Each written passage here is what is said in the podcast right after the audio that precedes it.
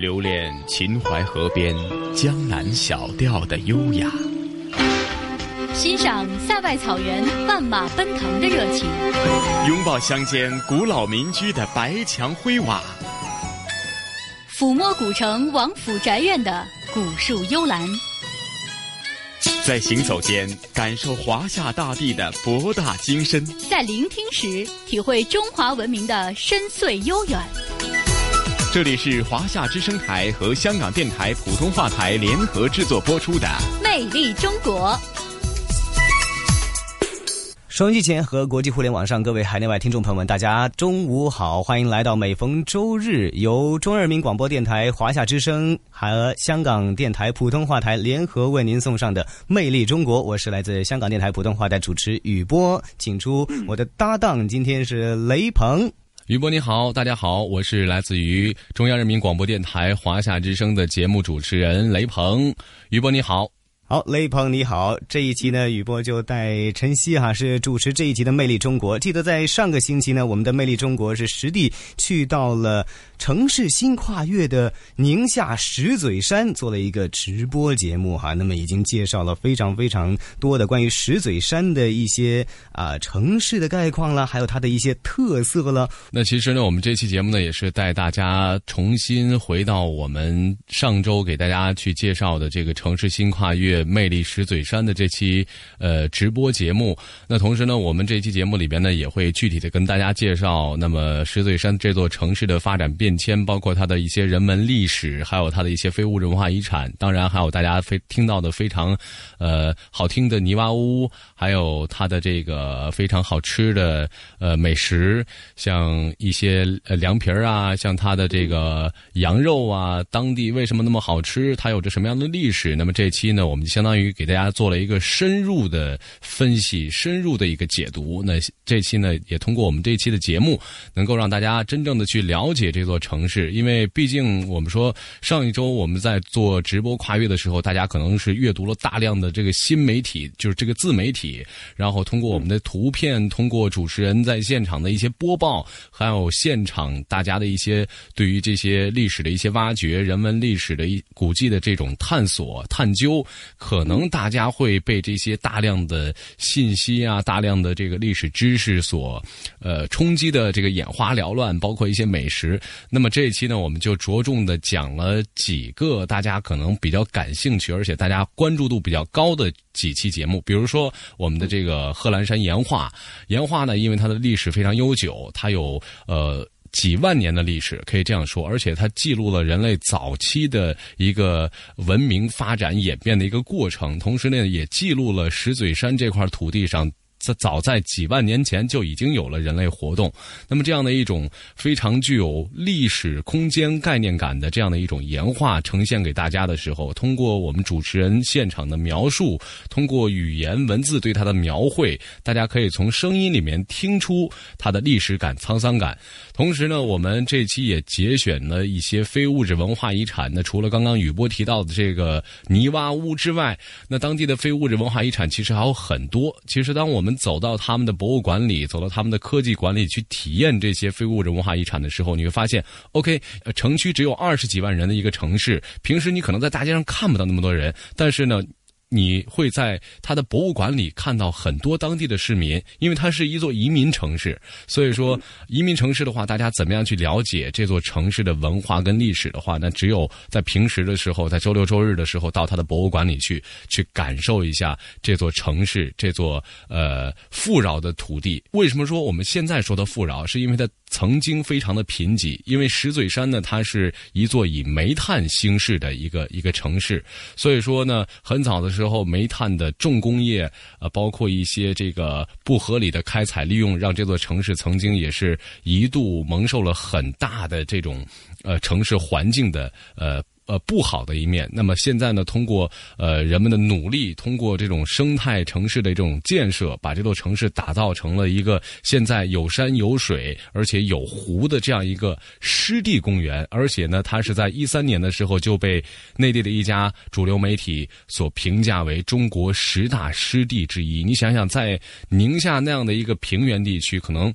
大家印象当中都是那种沙尘暴比较多的天气，突然会冒出一个湿地，而且是你在宁夏，像我们感觉的这这这个地方啊，这个城市就像真的是我们这个口中口口相传的这种呃“塞上江南”这样的称号，它真的是不愧于这个称号，因为。我们在当地在沙湖看到的这种沙与水的这种交融，包括我们在站在这个沙丘上的时候，看到我们周围全是被绿洲、被湖、被那些湿地和芦苇，还有飞鸟所覆盖、所包围的。那这样的一座呃非常呃现代化，同时呢又非常具有呃历史资源、景观价值的这样的一个城市，呃，它对我们的这个视觉上，包括我们亲身感受上的这种冲击也是非常大的。当然呢。我们这期节目里面呢，也给大家介绍了很多呃比较呃大家可能比较喜欢的美食，就就像我们在直播节目里面听到的黄渠桥爆炒羊羔肉。那么羊肉，我们说，哎，为什么就是说在这个地方的羊肉，你必须得亲自到这儿来吃才能吃出味道来？你如果是在别的城市吃，可能吃不出味道来。那么这一期的节目，我们将会呃由我们的记者根根带着大家来深入的。带您了解、体验、感受一下这个羊肉它的一个制作过程，包括它的一个历史传承是怎么样来的。那同时呢，我们也会给大家介绍到，可能我们在直播节目里面没有听到的当地非常有名的一个叫大五口凉皮。为什么叫大五口呢？因为呃，这个呃，宁夏的石嘴山的这座城市，它是一座移民城市。大五口区呢，曾经是一个矿口区，就是它煤矿开采的一个主要的一个。呃，出口，所以说呢，这个区呢，经过发展之后也改叫大武口区。那大武口区的凉皮，呃，可以说走到每一条街巷吧，都能够看到很多的凉皮店。但是呢，这个地方的凉皮跟别的地方的凉皮有什么样的不一样呢？就是它的辣椒可能会比较多一点。那么当然，除了辣椒之外，面质不一样之外，还有什么样其他的特色呢？我们的节目里边也会给大家做一个一一的深入的分析跟解读。我相信呢，通过大家。这个听完我们这期的《魅力中国》之后呢，你也一定会非常有兴趣，对这个呃只人口只有几十万人的一个小城，而且是塞北小城的这样的一个石嘴山，有着不一样的体会跟感受。同时呢，呃，又有着非常美丽的沙湖这样的一个。国家五 A 级的一个旅游景区，那么我相信呢，大家有时间的时候到这座城市去感受，同时呢又能玩又能吃又能享受一下当地非常好的、非常自然的这种空气，也是一个非常开心的一段旅程吧。现在已经忍不住了哈，雨波已经把全身的这个感官的神经系统都已经紧张起来了，每一个，比如说像这个味觉啊，然后这个视觉。我都在想象，我在想象雷鹏刚才介绍的声音已经开始转化成为画面了哈，那 么开始已经想象了。那么听过雷鹏刚才的预览介绍之后，大家应该已经按捺不住了，很想坐下来认认真真的来收听一下我们这一集的《魅力中国沙湖映贺兰活力石嘴山》的专辑了。好的，这里是贺兰山脉与黄河的交汇之处。七千多年前的贺兰山岩画，打开了一条通往远古人类的艺术长廊。北武大庙的音乐悠扬如诉，辉映着贺兰山的气脉。平罗玉皇阁、钟鼓楼、田州塔的文物古迹熠熠生辉。塞上江南渐入佳境，回汉文化。和谐交融，沙湖映贺兰，活力石嘴山，正在播出。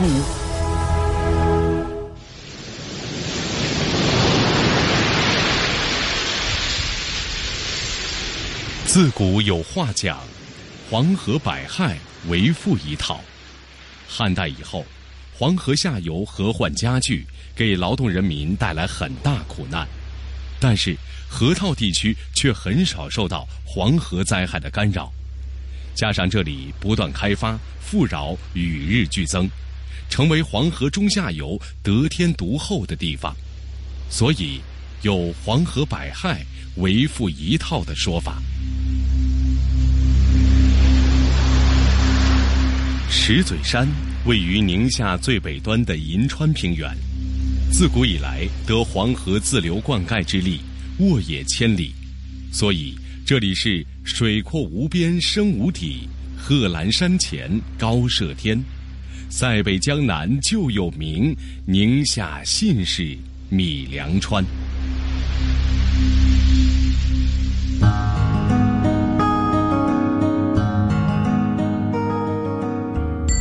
石嘴山市位于宁夏北端，东北西与内蒙古毗邻，南与宁夏首府银川市接壤，依山傍水，处于山水之交，故为战略要地。因为贺兰山与黄河交汇处山石突出如嘴，所以得名石嘴山。一座城市的历史，就如同是这座城市的血脉。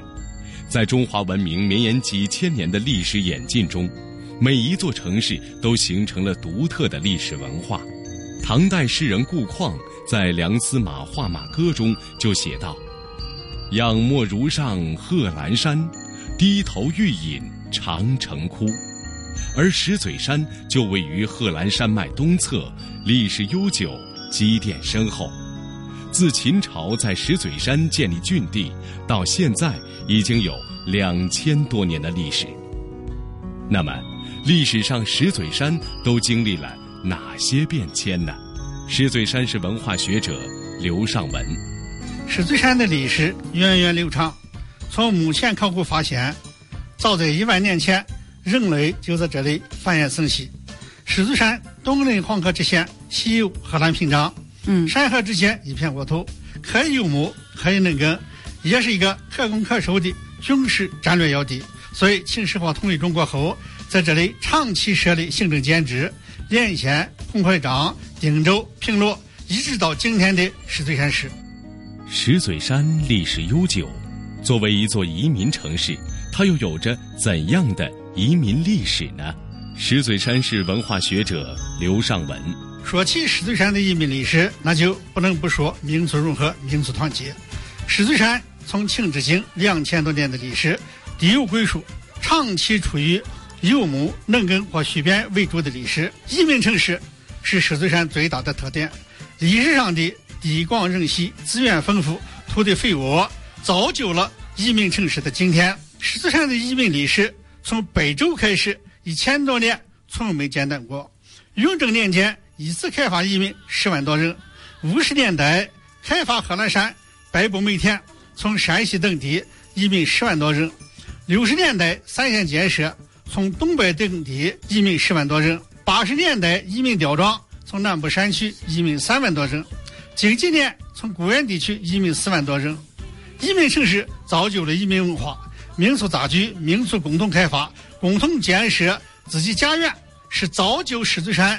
各民族长期相互尊重、相互学习、相互包容的根本原因。从雍正年间到现在三百年，这个地区从未发生过民俗纠纷问题。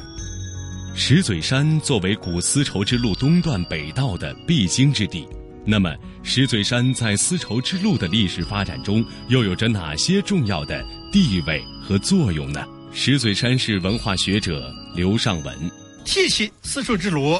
人们自然会想起长安、兰州、河西走廊、哈密、乌鲁木齐这一条南线，但人们很少想起丝绸之路的北线，从长安、灵州穿越宁夏平原、古居原、哈密这条线。但两千多年的丝绸之路南线由于战乱、地方势力割据，多次中断过，啊，北线人烟稀少，从没间断过。当南线中断后，我们的丝绸之我们的丝绸等商品通过北线同样可以到达中欧各地，所以说狮子山处在丝绸之路上。历史上的丝绸之路对狮子山的历史文化也产生过积极的影响。早在一万年前，石嘴山境内就已经有了人类的繁衍生息，他们在这片土地上生活。在闲暇时间，他们把生产生活的场景都用特殊的方式记录下来。如今，人们想要重温那一幅幅波澜壮阔的历史画卷，必然要踏访承载着历史文明的诸多遗迹。在宁夏贺兰山的岩画数量中，石嘴山岩画占总数的三分之二，内容丰富，题材广泛，生动地记录了先民们的生产生活状况，在岩画界具有举足轻重的地位，所以石嘴山素有“岩画之乡”的美誉。而就在石嘴山市境内，海拔一千四百三十三米的贺兰山山顶。记录着人类文明早期印记的黑石卯岩画，已经在这里静静等待了几万年。岩石自从远古时代起，作为劳动工具，也作为日常用品。同时，这也是世界上最早的绘画材料。古人在岩石上磨刻和图画，来描绘人类的生活，这就是岩画。位于贺兰山脉的宁夏石嘴山市区，是贺兰岩画的主要集中区。这里有数千幅古代岩画，这些岩画大多刻在草木繁茂、水源丰富、自然环境十分优美的山间巨石上。在这里发现的第一幅岩画，可以追溯到一万五千多年前的旧石器时代。此后，岩画的创作逐渐兴盛，一直延续到青铜时期，也有若干作品出现自秦汉以后，进至宋元和西夏。在狮子山是有这个十六个山沟，二十二个点，岩画占全区的，也就是宁夏的三分之二。每个沟的岩画内容都不一样。这是后人的，后人打的和前人一看就能看出来。怎么能看出来呀？特别新，没有那沧桑感。这个说话的这个人是石嘴山市博物馆馆长韩学斌。三十年前，一个偶然的机会让他发现了这些藏在石头上的秘密。原来当了几年教授，可能是那个时候特别小，不适合我。更是别人经常进山，玩这个东西好玩，我就一直就玩着从。从八九年，就石柱山的每个山沟每个点，你就说走哪个点看哪个岩画，跟我走就行了。这里的岩画内容大多以动物为主，刻画清晰、简洁有力，很难相信在那个刀耕火种的时代，先人们的艺术创作就已经如此精良、栩栩如生。这幅图是现在在这个贺兰山整个的岩画里边是最好的一幅啊，鹿比例还有线条，都是路在形式当中特别漂亮。而且这这幅路好多人说呀，是贺兰山之后能存在这么好的用复调的手法，能把这个这个路刻的贺兰山之后真是一绝，体现了当时这个刻岩画的这个人的当时他这个工作的水平。这些图画可以反映出自远古以来活跃在这一地区的羌戎、肉支、匈奴、鲜卑、党项等民族的生产生活。但是他每个部落他的手法不一样，你比如说那个西风沟，他的部落之后用那个螺旋纹，像这个五羊开泰，标志着这这个部落。平安富贵，五羊代表着他这个部落，它的凝聚力，标志这个部落方位最高，线条又深刻，而且跟我们其他的山沟里面都不一样。与其他地方看到的不同，这里的岩画并未刻意留在险要之地，许多有岩画的石头直接躺在地上，并且数量惊人。岩画要保护起来，跟那个环境有多大的关系？关系很大。你比如说这个啊，今天如果说是搞这个圆塔，就可能是要跟那个。前三年到五年的比例就差得多了，尤其这个灰渣一下雨就形成酸雨中，对这个岩化腐蚀特别厉害。到目前为止，我们看到的像这样的岩化，怎么没有专门保护一下？因为现在狮子山这个地方就比较分散，都在深山沟里边。我们现在让他们电厂利用他们那个资金就地保护、开发利用。到目前为止，这工作落实的怎么样了？这个协议已经是基本同意开始实施。如今他还带了几个学生，平日里经常做些贺兰山岩画的推广活动。因为岩画不在深山沟壑上嘛，我们普通百姓根本去不了。之所以把岩画放到我们这个展厅来展示，就是为了让我们普通老百姓也能感受到岩画的魅力。提提升移民城市对当地有一种信心，让市民首先有一种足够的认识。我虽然是移民，但是我对这个城市的文化应该有想象，要更深的抓住文化的题材，这种文化场合。一代又一代，这些古代的艺术家在这一片水草丰美、马壮羊肥的土地上，借由放牧的空隙再次创作。他们一笔笔细腻地雕琢着自由的快乐生活。在经历了几万年的地质变迁、风吹雨淋之后，如今这些岩画依然栩栩如生。逝去的先人们虽然已经沉没，但是他们留下的生动画面却依然跟我们讲述着过去的繁荣昌盛。石嘴山岩画仅仅是石嘴山人文古迹中的一个代表。这里历史文化悠久，遗存丰厚。比如说长城古塔、北武当寿佛寺、平罗玉皇阁、西夏离宫等众多文化遗迹，都浓缩着不同历史时期的文化底蕴。北武当寿佛寺，也就是远近游客口中的武当庙，位于巍巍绵延五百里贺兰山北段的东部山上，距石嘴山市大武口区仅五公里。晨钟暮鼓，北武当寺庙音乐悠扬如诉。远远望去，巨大的佛字和群山仿佛遮在云雾之中，若隐若现。清风拂过，回归自然。小眯一下清静怡然的心情，让人不知不觉就能够顿悟人世的一丝禅意。在宁夏石嘴山市，有一座道佛同凤和寺，隐在山林的古刹，它辉映贺兰山的气脉，总树银川的佳境。它就是西北著名的寺院——北武当庙寿佛寺。北武当庙寿佛寺。是祖国西北边陲著名的山林古刹，不论是从文物、古迹、地方志、宗教史，还是从建筑艺术、山水文化、旅游资源的角度来讲，都有很重要的价值。寿福寺，咱们现在有史书记载的是康熙一七零一年事情，但是就庙里这些老人传下来，代代相传、口口碑相传下来的，咱们这个庙说是。在西夏时，北武当庙建于何年，尚没有确切的说法。据新建北武当庙碑载，现在的北武当庙建于康熙四十年（一七零一年），还有传说始建于盛唐时期。如果按盛唐年间的说法推算。北武当庙至今已经有九百多年的历史。呃，我们北武当两千零九年十二月被评为国家三 A 级旅游景区，总占地面积六十八点八平方公里。呃，当你就是从天空往下俯瞰的时候，它呈现的是一个乌龟状。我们的庙北武当庙是一块较为开阔的坡台，站在这里，面向东北西三面贺兰山的断崖峭壁，雄奇壮阔，给人无限启示和联想。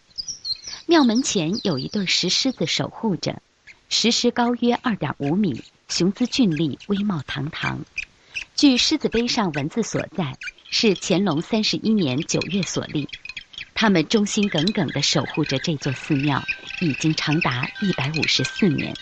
对狮面前是一个一人高的石质香炉，炉座上的文字已经残损难辨，可见其历史久远。北武当庙寿佛寺。赵水林，这个多宝塔呢，外观形制上看的话，还带有点那个西域这个建筑特色。我刚才在咱们山门口说了，咱们这个庙是始建于西夏时期，这是相传的。来到北武当庙，远远的看到牌匾“北武当庙寿佛寺”几个字。据说这一块牌匾是光绪年间北武当庙僧人广玉修学北京潭柘寺，经潭柘寺方丈引荐。敬请常来潭柘寺进香的慈禧太后为北武当庙御笔亲书，护国寿佛禅寺黄绢条幅。从此，寿佛寺与北武当庙两名正式并存。北武当庙寿佛寺导游郭思琪，因为他最。原始的时候，它是一个道观，有两位居士。随着咱们这个佛教鼎盛传入，这两位居士把佛教带到了这里，慢慢它就从了一个道观变成了一个佛教圣地。北武当庙是一座儒释道三合一、名扬宁蒙周边的古寺，史上就有“西夏名兰，山林古刹”的美誉。建筑是静止的音乐，音乐是流动的建筑。北武当庙北靠群山，南望平川。是一所积聚了数代人心血与智慧的寺庙建筑群。有人说，北武当庙的建筑布局不像平罗玉皇阁那样渐次升高，也不像中卫高庙那般造型独特，而是在水平中慢慢展开，追求若藏若现的规则变化，达到一种舒展与广阔的境界。从而使其在周围三面群山的拥抱中挣脱而出，夺人眼球，取得主景的地位。九曲黄河穿境而过，万仞贺兰山擦边行，湖水湿地，天鹅声声，阳光绿洲，清爽的风，一湖翡翠千重秀，碧波潋滟荡绿城，沙湖映贺兰，活力石嘴山，正在播出。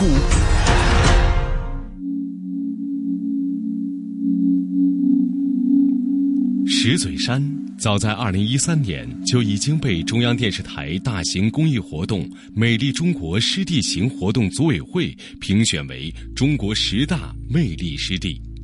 很多人可能会想，湿地不是江南才有，为什么这座边塞小城会赢得这样的称号？也许，只有当你走进沙湖，这一切才会有答案。沙湖是国家首批五 A 级景区，中国十大魅力湿地之一。一九八九年开始开发建设，一九九零年正式开始接待游客。这里不仅有沙湖鸟岛，还有我国著名的湿地博物馆，同时更有许多引人入胜的游乐项目，比如乘骆驼漫步沙漠、极速滑沙、水上飞伞等等。沙与湖交相辉映，既有大漠戈壁之雄浑，又有江南水乡之秀美。沙湖也被誉为世间少有的文化旅游胜地。你是否还记得《大话西游》影片开始部分，紫霞仙子泛舟在一片芦苇荡的场景？好漂亮！那如同世外桃源的场景。便是宁夏石嘴山市的沙湖。我们常说，沙与水原本该是势不相容的，但在这里，一切都浑然天成，被誉为“塞上江南”。沙围着水，水环着沙，它们如此平和地依偎在一起，仿佛是相守走过千百年的恋人。总共的面积是一百九十八平方公里。但是用于这个旅游的开发面积是八十点一零平方公里，其中呢包括我们这边的湖水，湖水的面积是十五。这里每年都有一百多万只的鸟类在此繁衍生息，其中包括很多受保护的物种，如黑鹤、中华秋沙鸭以及天鹅等。每年的春季，鸟蛋散布其间，堪称是一种奇观。由于候鸟迁徙路途险恶。景区还为部分的候鸟修建了过冬的暖气房。沙湖景区导游马小丹，像您看到网子里面的这个黑羽毛，就是黑天鹅了。白天鹅比较常见，黑天鹅呢比较罕见，也比较珍贵。正前方这边有一排房子，主要是我们冬天这个天鹅因为都不飞走了，它们就会住到这些。我们给它建的这个房子里面，不过都属于是星级待遇了，里面有地暖，还有暖气，比较好的。沙湖资源蕴藏量丰富，在洁净温凉的湖水里，常年生长着几十种鱼，不仅有常见的鲤鱼、鲢鱼、草鱼、鲫鱼，而且有北方罕见的武昌鱼，体长一百六十厘米、体重六十多斤重的娃娃鱼。和体为一米多的大鳖，离开世外桃源般的湖面，来到沙漠。这里的沙子很奇妙，平淡无奇的沙子在沙湖竟然可以做成艺术品。沙湖营销中心经理毕迎祥：我们的沙漠从来没有增加，也没有减少，所以呢，中央电视台来这儿做过很多次节目，就是在讲沙湖的沙子是从哪里来的。他们同时会把沙湖的沙子拿去和腾格里的、毛乌素的去化验成分，所以他们都是不一样的。我们这儿的沙子很细，它里面含土很少，所以特别适合做沙雕。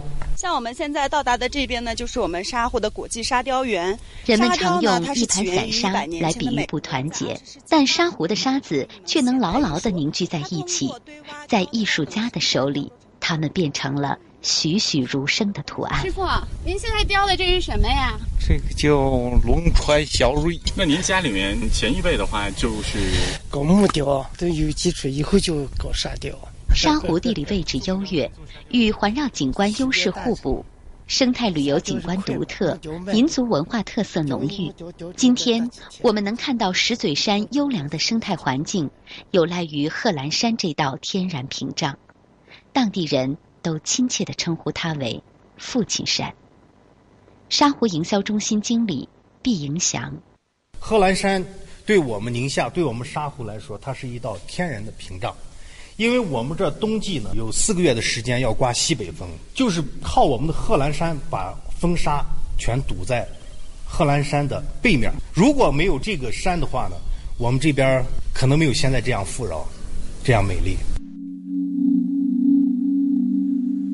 走进沙湖，泛舟摇橹在芦苇荡中，不仅让人想起宋代词人李清照的一首词。兴尽晚回舟，误入藕花深处。争渡，争渡，惊起一滩鸥鹭。这里是鸟儿的聚居区。当船头慢慢靠近芦苇丛，会惊醒各色各种鸟类。眼花缭乱中，你的眼睛已然跟不上鸟儿起飞的节奏。沙湖的魅力正在于沙、水、鸟。山河花芦苇六大景园有机结合，构成独具特色的秀丽景观，而行于其中，你会感慨大自然的鬼斧神工。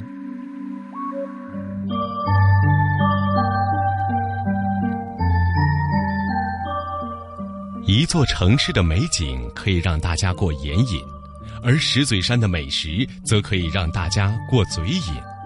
去到一个城市，一定要做的事就是品尝当地的美食。一个地区的饮食本身就是一种文化的体现。石嘴山是一座移民城市，远说在遥远的西汉时期，丝绸之路在打开古代中国北方贸易的同时，也带来了民族文化和人口的融合。近看。建市五十多年来，在建立煤炭基地和三线建设过程中，来自全国各地的建设者汇聚石嘴山，开发开拓，共建共享，所以也形成了石嘴山开放包容、海纳百川的城市品格。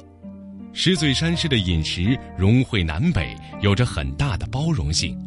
在这里，既有当地作为回乡重要饮食文化的清真菜系，也有。山东、东北、河南等地当年支持石嘴山建设的外来人口带来的多元饮食文化，在石嘴山众多有名气的美食当中，有一道美食只有在当地你才能够吃出正宗的味道，那就是黄渠桥爆炒羊羔肉。很多本地人也做过对比，为什么在当地吃到的黄渠桥爆炒羊羔肉跟在外地吃到的羊肉味道不一样？俗话说：“一方水土养一方人。”接下来，我们继续跟随记者的脚步，一起去品尝这道人间美味。流行于宁夏平原的清真美食——爆炒羊羔肉，以石嘴山市平罗县黄渠桥镇为正宗。据考证，清朝雍正四年开凿了黄渠，它使得黄河西岸的大片荒地得到开发。黄渠桥修建于清朝雍正十年，黄渠桥镇因此得名。它是宁夏历史名镇，地处银北交通要道。在这个熙熙攘攘的小镇上，布满了大大小小的主营爆炒羊羔肉的餐馆。声名远扬的黄渠桥爆炒羊羔肉，直到今天，它已经飘香了近百年。你一般早上几点钟就开始站到？早上九点钟上班，开始十点钟去上班。最后一道菜大概是什么时候？最后一道菜是两点多一点，两点半左右。下午两点半左右，四个半小时始终都在炒啊，始终就在一个也不停，不停。马师傅，我刚才算了一下，你平均每一道菜都不超过三分钟，是吧？啊，就在这个三五分钟之内，一天平均要炒一百多斤羊羔肉。一百多斤啊！你按斤算是吧？按斤算，一斤六十八块钱啊。这位厨师名叫马忠民，他的父亲马少章就是黄渠桥爆炒羊羔肉的创始人。如今，他已经是这项技艺的非物质文化遗产第二代传承人。过去我们老父亲是个旧社会的老厨师，据他当初给我讲，他四五年在黄桥第一家那个中信饭馆，那是他打工，他十六岁，到改革开放初期八十年代开了个餐厅。这个老爷子过去旧社会就做过这个菜，开始以这个龙蒸、碗蒸做相当的有特色，最后做的就炒着来看，改进一下子。这么一做呢是来回的顾客都反应比较是口感好。这道菜首先要注意些什么？这羊羔肉必须在这个满月的过了四十天到两个月六十天左右，这种羔羊选出来以后，它是肉质是松嫩，口感好。再给我们介绍一下爆的部分。爆一共要烧到八成热之后，把这羊羔肉生爆。不用化油，不用过水，包的时候肉泛白色，又开始实施佐料。烹制好的羊羔肉肥而不腻，色泽棕红，既有鸡肉的清香，又有兔肉的松软，加上宁夏地道的八宝盖碗茶所具有的解渴解腻作用，绝对是一次难以抵挡的舌尖诱惑和深刻的美食记忆。作为生活在宁夏黄渠桥附近的人们，也曾一度纳闷儿。一道特色美食何以冠上地方之名？难道同样的主料辅料，在其他地域就产生不了同样的味道吗？反正味道不错，反正就喜欢吃这家羊羔肉。外面的羊肉它不如咱宁夏的好吃，咱宁夏羊肉呢杠杠的，那个是别的地方没法来媲美的，这一点是呃不可否认。我说别往这照，照这挺丢人的，这么干净，不影响啊，证明菜好吃是吧？实践证明，离开黄渠桥的爆炒羊羔肉就不再有鲜嫩、美味、诱人的味道了。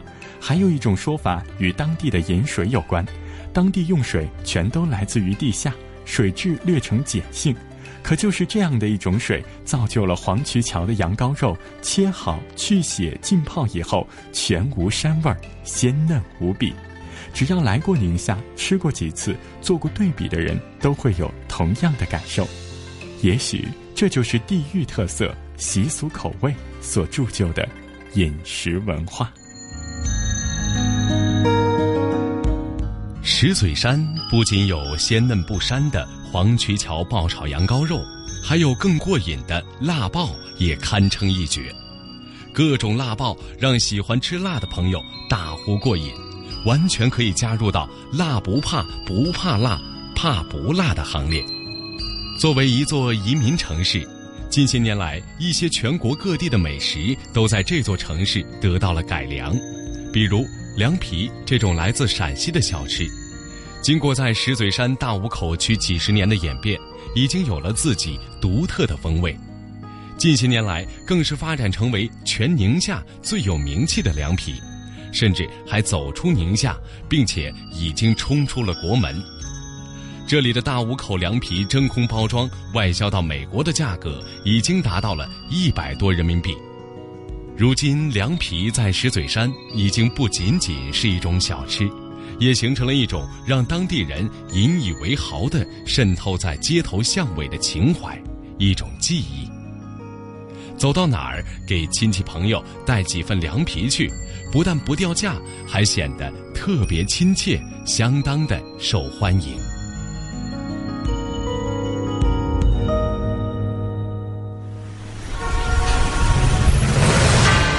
这是一座基础厚实、发展稳健的工业城市，这是一座五湖四海、开放包容的移民城市，这是一座山水交织、绿色发展的生态城市，这是一座团结和谐、民生幸福的文明城市。沙湖映贺兰，活力石嘴山正在播出。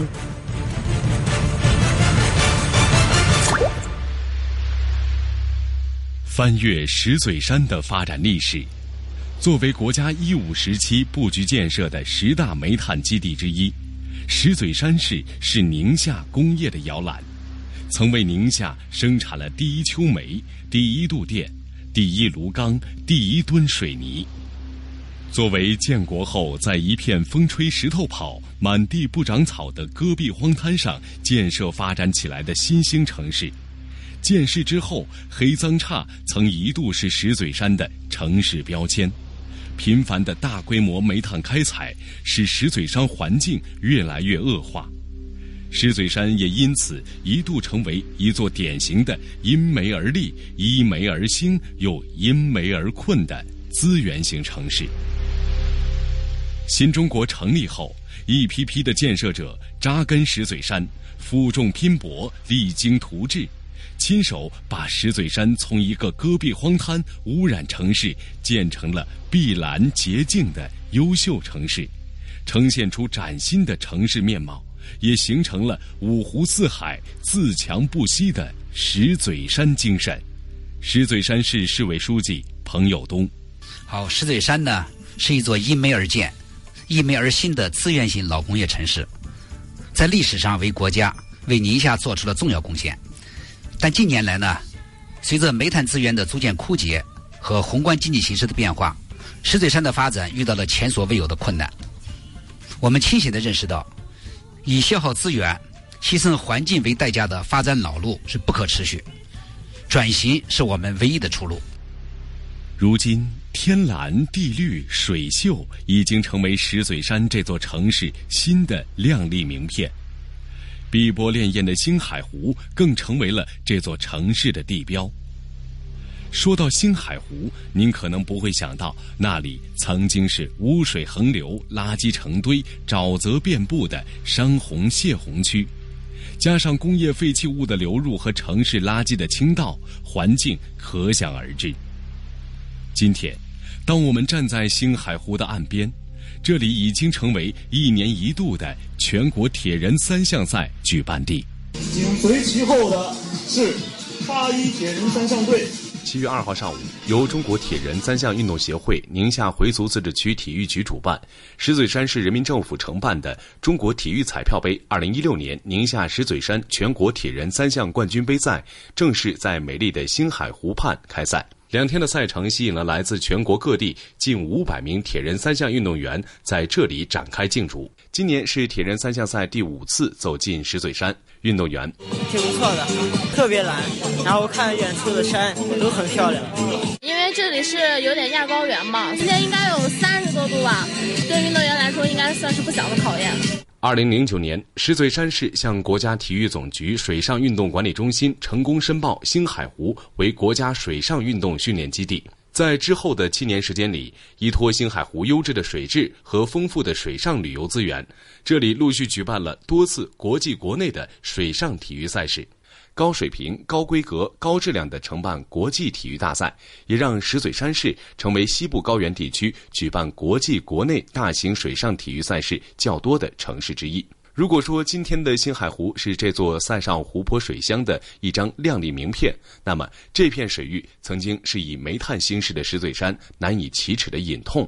作为黄河改道自然形成的自然湖泊湿地，这里承担着贺兰山五条大的山洪沟的蓄洪、排洪、泄洪的任务。自上个世纪七十年代末开始，由于城市的扩张、经济的发展、人口的增加，这里遭受了严重污染，也一度被市民认为是垃圾场。我们以前都叫它三湖，它是一个滞洪区啊，这淤泥还有杂草比较多，尤其到了夏天以后，这个味儿实在让人都觉得受不了。从二零零三年开始，石嘴山市开展了大规模的清淤综合整治，经过近十年的建设，到目前为止，共挖运土方一千八百多万方。高标准、高质量地完成了星海湖水域的清淤工作，创造了石嘴山速度。当地市委市政府也决定将大五口滞洪区更名为星海湖，意喻为五湖四海星光闪烁，世纪之星，希望之星。石嘴山市环星海湖开发办副主任马辉：我们这个环湖开发呢，应该是历时了十几年。那么我们通过对它的疏浚清淤，那么现在形成整个这个湿地面积是四十三平方公里。这个水域面积呢是二十三平方公里啊，总共呢分东南西北中这么几个域。那么这个呢到目前为止，那么它呢已经成为我们一个成功。截至目前为止，我们这边累计投累计投资啊，包括这个市政基础设施、水域治理，还有我们景观建设，还有我们一些这个招商引资的产业项目了，已经完成了近二十亿。作为环星海湖开发建设项目的其中一项主要内容。中华奇石山文化旅游区项目规划占地面积一平方公里，总投资达三点三四亿元。政府计划用三到五年时间把这里打造成一个四 A 级旅游区。很难想象，如今这座满目青葱、怪石林立的旅游区，曾经就是一片粉煤灰的堆填区。只要一刮风，就煤灰漫天。石嘴山市中华奇石协会副会长袁昌奎。啊，变化太大，形成一个山以后啊，确实对当地的这个气候也好、环境也好，各个方面确实变化大。我们这个石嘴山地方，就我从来这三十多年就没见下几场雨，挖着湖、闹着山，景区也有了，这个气候也改变多了。你看气候湿度，各个方面都很好。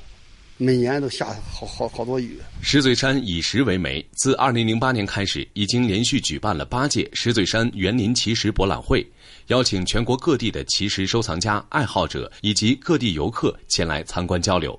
截至二零一五年，已经吸引超过上百家的参展商和近万名游客参与。奇石已然成为石嘴山开放合作的另一张亮丽名片。二零零七年，星海湖被列入国家级水利风景区。二零零九年，成为全国二十家国家湿地公园之一。如今，星海湖两岸林荫草茂，山水沙尾交相辉映，一条条宽阔平坦的公路穿湖而过，绵延到远处的贺兰山脚下。这片塞上江南最具潜力的综合性旅游景观区，正以新的姿态向更多的人展示它的石嘴山速度。沙湖映贺兰。活力石嘴山，滚滚黄河水滋养着这方黄土地，巍巍贺兰山见证着它的变迁。站在新的起点上，昔日梅城今朝再扬帆。石嘴山这座充满活力、年轻的城市，正张开双臂欢迎四方宾朋。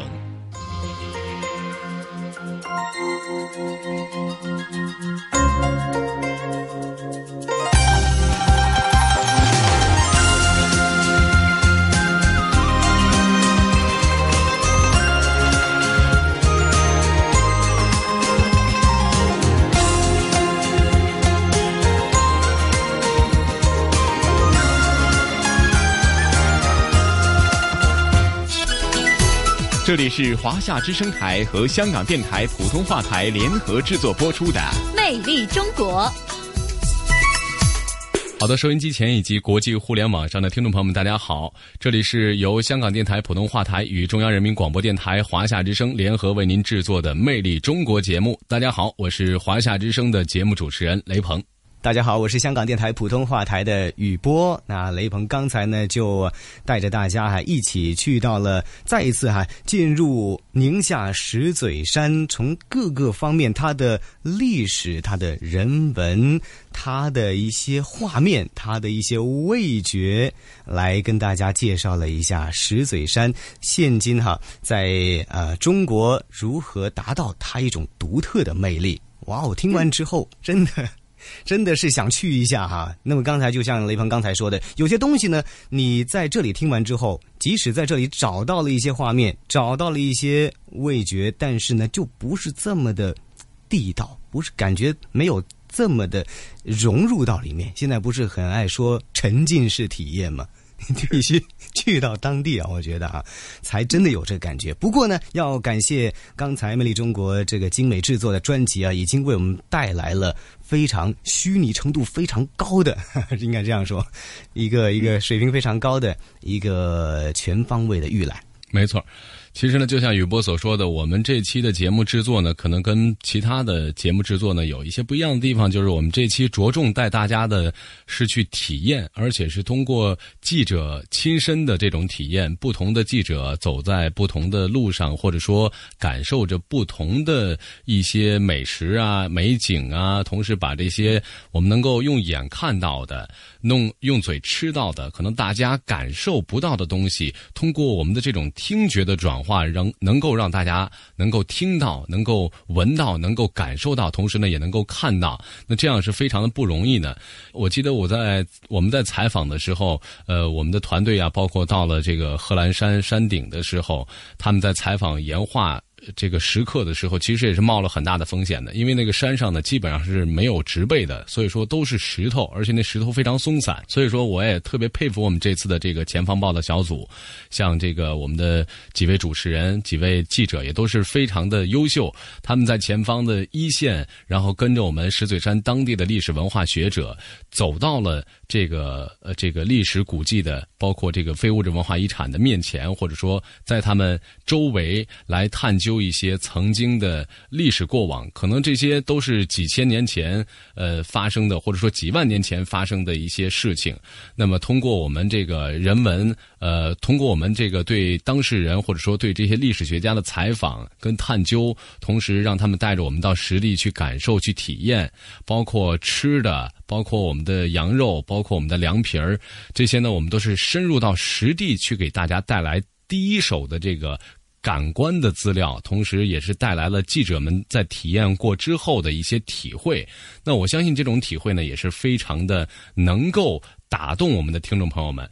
同时呢，也对于当地历史啊、人文啊，通过当对当地的一些旅游文化，能够提起大家对这个地方的兴趣。呃，也欢迎大家呢，能够在有空的时候，特别是在这个呃夏天，如果在放假的时候，很多朋友呢都可以来到宁夏，来到这个塞上江南的地方，来感受一下，感受一下塞北平原的这个江南，跟这个真正的呃我们说淮河以南的这个江南有什么样的不一样？大家可以亲自来体验和感。感受一下，对对对，所谓宁静的夏天啊，天空中不止繁星一点点啊，还有很多很多等待大家一起去发掘。尤其是作为香港来讲，香港的夏天，你知道，大家都感受到了这种的潮湿，这种的炎热，在那一边呢，大家可以感受到完全不一样的一个感觉，就好像。